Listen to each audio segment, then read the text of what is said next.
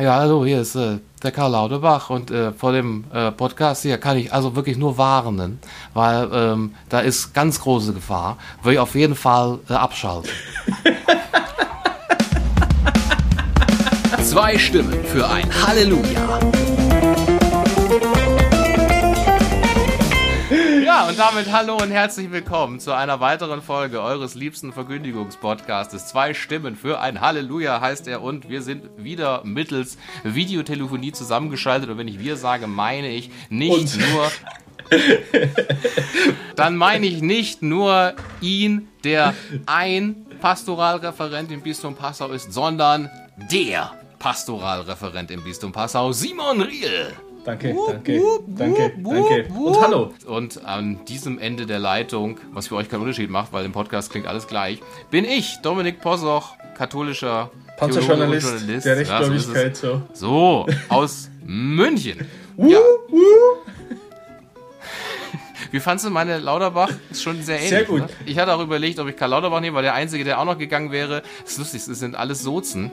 Äh, hallo, hier spricht der Altkanzler Gerhard Schröder. Und der folgende Podcast ist der Kraftriegel, weil sie vor allem auch schnell und unbürokratisch die katholische Kirche erklären. Herzlich, ihr Gerhard Schröder. Das hätte ich auch noch gekonnt. Das ist auch sehr gut. Das hebst du dir auf fürs nächste Mal. So, wir steigen schon galant ein und heute haben wir eigentlich keine Zeit, wie Stefan Raab das früher gesagt hätte. Wir haben doch keine Zeit. Denn wir können zuerst einsteigen, worum geht es in dieser Folge eures Lieblingsverkündigungspodcasts, wo wir über alles reden, was Kirche betrifft, was die ganze Welt ist und auch die jenseitige Welt.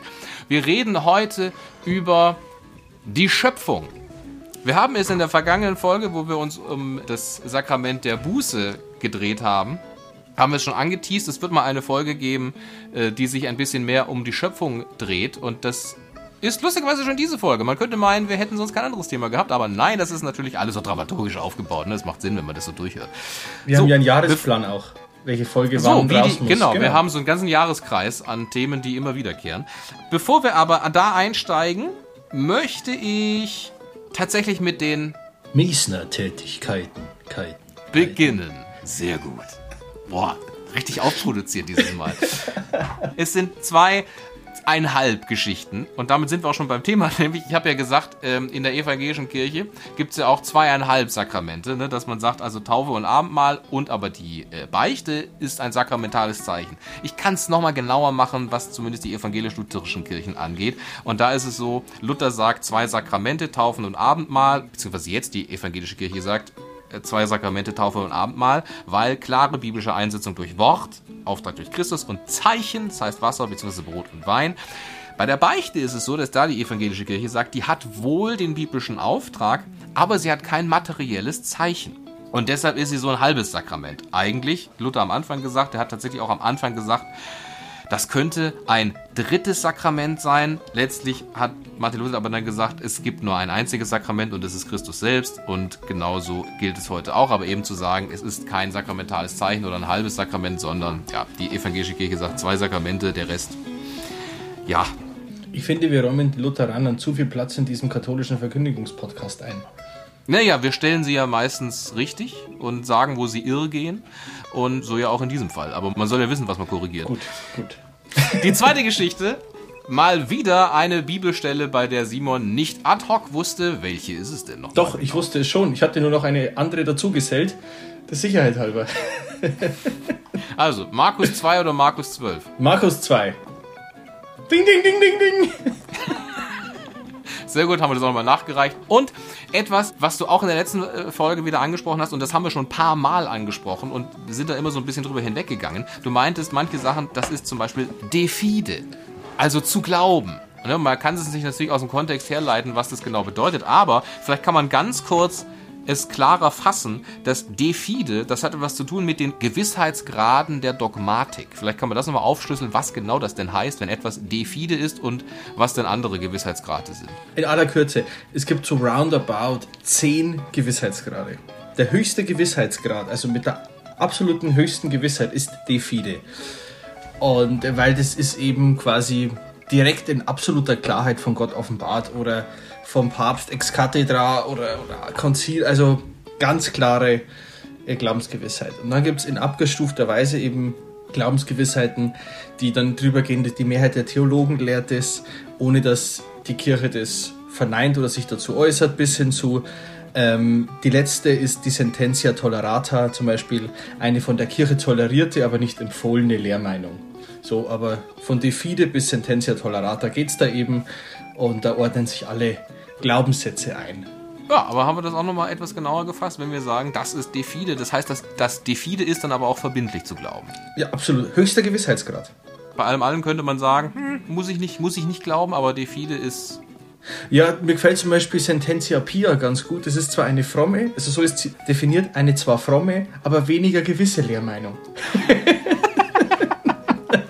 In diesem Sinne haben wir doch die Meistertätigkeiten schnell vollführt und können einsteigen in unsere erste Rubrik. Der Schluck zum Sonntag.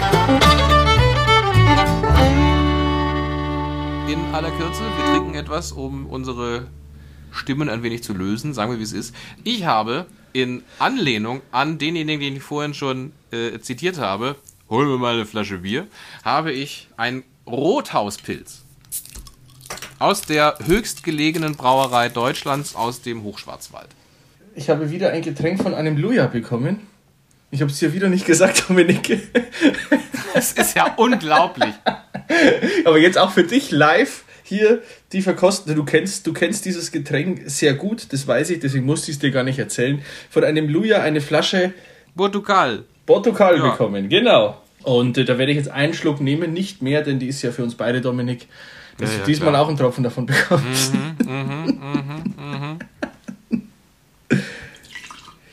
So, und was ich mir überlegt hatte, dass wir den Schluck zum Sonntag nicht einfach nur so sinnlos in uns reinschütten, dachte ich, ich Den werte das mal auf. Entschuldigung, den schütten wir nie sinnlos in uns rein.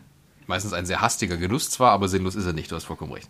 Wollte ich es aufwerten mit einer theologischen Frage, und zwar kann eine Anschlussfrage sein an die vergangene Folge oder ehrlicherweise an alle vorangegangenen Folgen, nämlich, woher weißt du, dass du recht hast, Simon?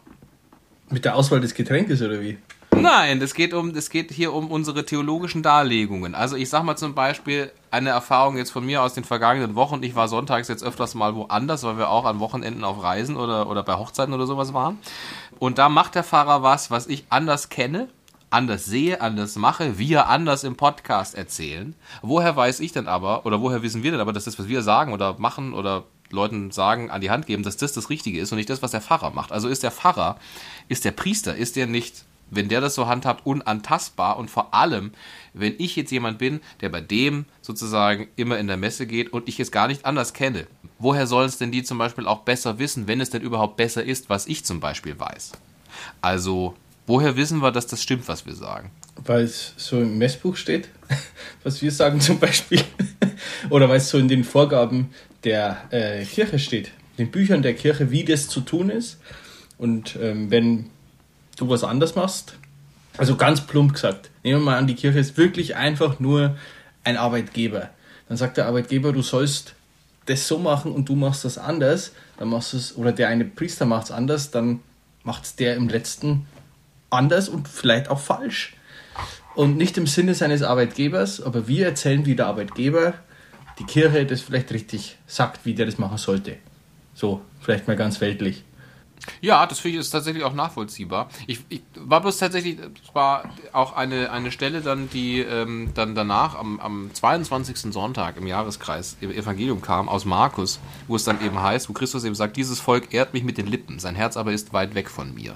Also, dass man sagt, sind wir nicht, hängen wir dazu sehr an dem, was sozusagen auf Papier geschrieben steht und müssten wir nicht das als etwas Lebendigeres begreifen? Die Möglichkeit besteht immer. Dazu fällt mir ein, der Herr hat gesagt, nicht eine Silbe, nee, nicht ein Buchstabe des Gesetzes wird verrückt werden. Ich bin da, um das Gesetz zu erfüllen, nicht um es auszuhebeln. Von daher ist es schon nicht unwichtig, das Gesetz. Da kommen dann oft die, die sagen, ha, dem Gesetz nach muss er sterben. Sag ich, ja, Gott sei Dank, da hat er uns erlöst so. Das ist immer, aber das sollte in die eigene Gewissenserforschung gehören und nicht hier in diesem Podcast. ja, aber das ist ja auch kein Teil meiner Gewissenserforschung. ja, in diesem Sinne hat es doch gut funktioniert, dass wir auch mal den Schluck zum Sonntag ein bisschen inhaltlich aufgeladen haben. Bevor wir jetzt in das eigene Thema einsteigen, das eigentliche Thema einsteigen, nämlich die Schöpfung. Simon, woher wissen wir das eigentlich, dass das so ist, wie in der Bibel steht? Weil ich will vermuten, da war am Anfang jetzt, es war jetzt keiner dabei, der das gehört hat, was Gott gesagt hat, als er die Welt und alles erschaffen hat. Doch der Sohn. Ja, und der Heilige Geist natürlich. Das hatten wir in der, So. in der Trinität und Tobago, da gerne nochmal nachhören. Aber generell Aber- die Schöpfung ist natürlich immer etwas, was gerne herausgegriffen wird, wo man sagt, ja, du glaubst du, dass die Welt in sieben Tagen erschaffen wurde und erst 5000 Jahre alt ist oder was? Es gibt eine Folge, da sagst du, ähm, was glaubt ihr Christen eigentlich, wo die Dinosaurierknochen herkommen? Naja, von Dinosauriern natürlich. Das ist auch schon die Antwort genug auf diese Frage. Ja, aber die stehen gar nicht in der Bibel. Eben. Eben. Die stehen gar nicht in der Bibel. Nein. Äh, woher wissen wir das? Wer hat das? wer hat das gehört? Niemand hat es gehört. Das sind im Prinzip Glaubenserfahrungen von Menschen, die da aufgeschrieben wurden. Nichts anderes ist es. Und die Erfahrung wurde danach irgendwann gemacht, wie Gott ist, oder da hat sich vielleicht Gott ein Stück offenbart. Aber wir glauben, die Heilige Schrift ist das Wort des lebendigen Gottes, von Gott inspiriert und dass die uns etwas sagen will. Die Bibel, die Schöpfung will uns nicht sagen, wie der Himmel physikalisch aufgebaut ist oder wie Gott es physikalisch gemacht hat. Das nicht. Die Bibel ist kein, kein naturwissenschaftliches Buch, sondern sie ist ein Buch der, der Geschichte des Glaubens des Volkes Israel mit ihrem Gott und wie die das erfahren und erlebt haben. Und da hat sich halt jemand, nicht nur jemand, sondern mehrere, das erkennt man ziemlich schnell, dass das mehrere sein müssen, haben da was erlebt, die sich in manchen Punkten widersprechen und in manchen überschneiden. Und auch daran erkennt man schon, dass die Bibel sich da nicht selber so ganz ernst nimmt mit dem physikalischen Aufbau der Welt oder Erschaffung der Welt, sondern dass es da um was anderes geht. Weil da ist es sehr stark überein und da ist auch die Pointe der jeweiligen Erzählungen drin. Worum geht es denn dann in der Schöpfung? Dass Gott alles erschaffen hat und als Krone der Schöpfung den Menschen und ihn liebt und ihn in Freiheit erschaffen hat. Darum geht es in der Schöpfung. Ganz platt. Ja, dann sind wir am Ende der Folge. sind wir am Ende der Folge. Wir haben zu Beginn der Bibel, also Bibel vom griechischen Biblos, Bücher, Schriften. Die Bibel hat 73 Bücher. Ähm, Das erste Buch der Bibel, Buch Genesis, also direkt, wenn man die Bibel aufschlägt, vorne Kapitel 1, ist eine Schöpfungserzählung. Das mit den sieben Tagen, das jeder kennt. Und wenn man das alles gelesen hat, da hier steht dann, nachdem er das ganze Werk erschaffen hat. Also Gott ruhte, nachdem er das ganze Werk erschaffen hatte. Dann ist zu Ende. Dann geht es weiter mit. Dann geht's weiter mit, das ist die Geschichte der Entstehung von Himmel und Erde, als sie erschaffen wurde. Zur Zeit, als Gott der Herr und so weiter. Da kommt nochmal eine Erzählung, wie das Ganze entstanden ist, aber anders. Also direkt im Anschluss an die sieben Tage Schöpfung kommt wieder eine Erzählung, wie das Ganze erschaffen wurde, aber anders, ohne die Tage.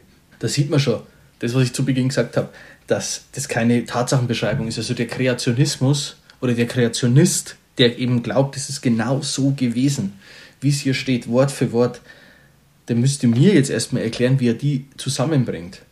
Beispielsweise in der Erschaffung, im ersten Schöpfungsbericht, also wir kennen zwei Schöpfungserzählungen. Bei der ersten Schöpfungserzählung ist zum Beispiel der Mensch, ganz zum Schluss wird er erschaffen, am sechsten Tag sozusagen. Und in der zweiten Schöpfungserzählung wird der Mensch ziemlich am Anfang erschaffen, dann die ganzen Tiere und dann der zweite Mensch, die Frau sozusagen.